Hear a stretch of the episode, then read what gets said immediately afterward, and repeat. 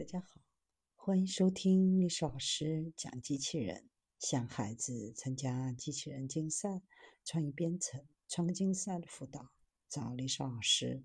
今天历史老师给大家分享的是：机器人一定要像人吗？实力或许比颜值更重要。人形机器人是人类自我的投射，但是它未必符合技术路径。人类往往对假想的事物充满了自我的投射。机器人一定要像人，要有两组，有一双眼睛，心灵的窗口，即便没有心。但问题在于，机器人一定要像人吗？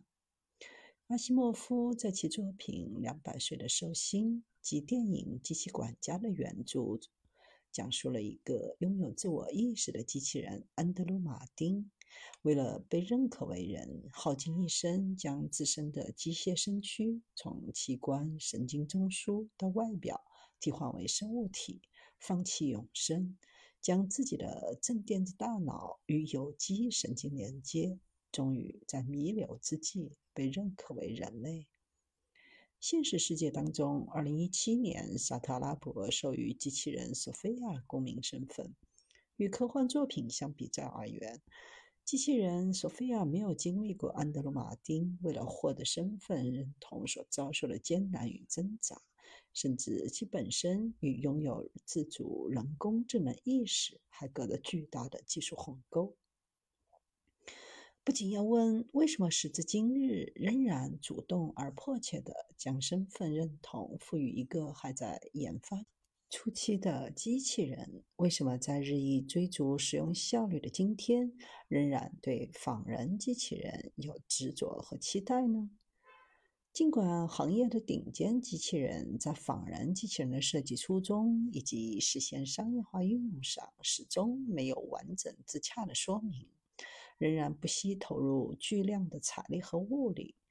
这些公司的做法。或许是基于一个共识：人类活动是一个复杂多元的集合，几乎所有领域的设施和工具都是以人类使用为基础建造的。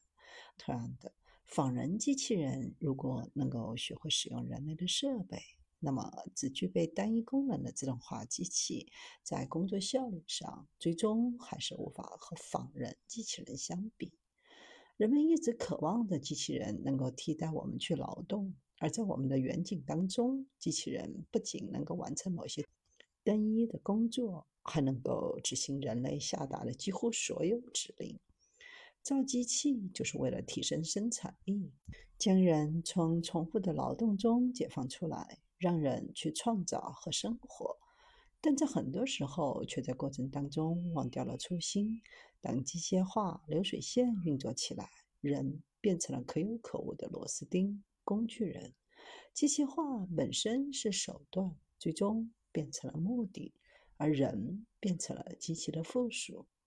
从工业革命到信息革命，社会化分工还在继续，分化也还在持续。专业用途的机器人更强调功能性，外形不是主要考量的因素，样子自然就千奇百怪。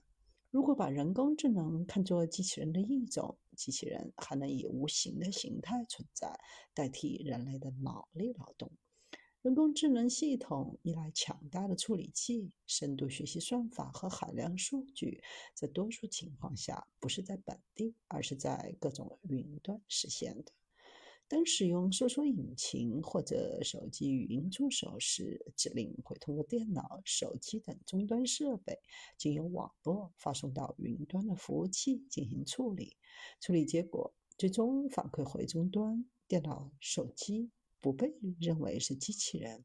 真正的人工智能系统是以虚拟的数字化形态存在。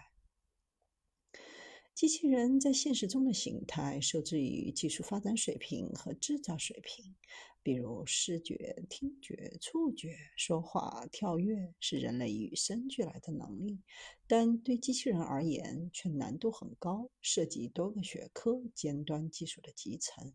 随着科学技术的进步，机器人的形态越来越丰富。对人、动物的模仿也越来越逼真，但高度仿真往往需要付出高昂的成本。在许多情况下，用户更看重的是功能，而不是形态。人把自身的孤独投射到了人形机器人身上，想要被理解、更多的关心、更多的陪伴、更好的照顾。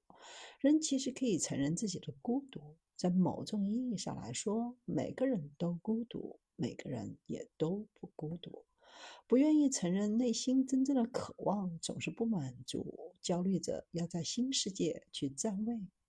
如果我们根本不知道如何生活，如何去爱，如何创造，即便多出了那么多的时光，也可能只是给赛博世界打工。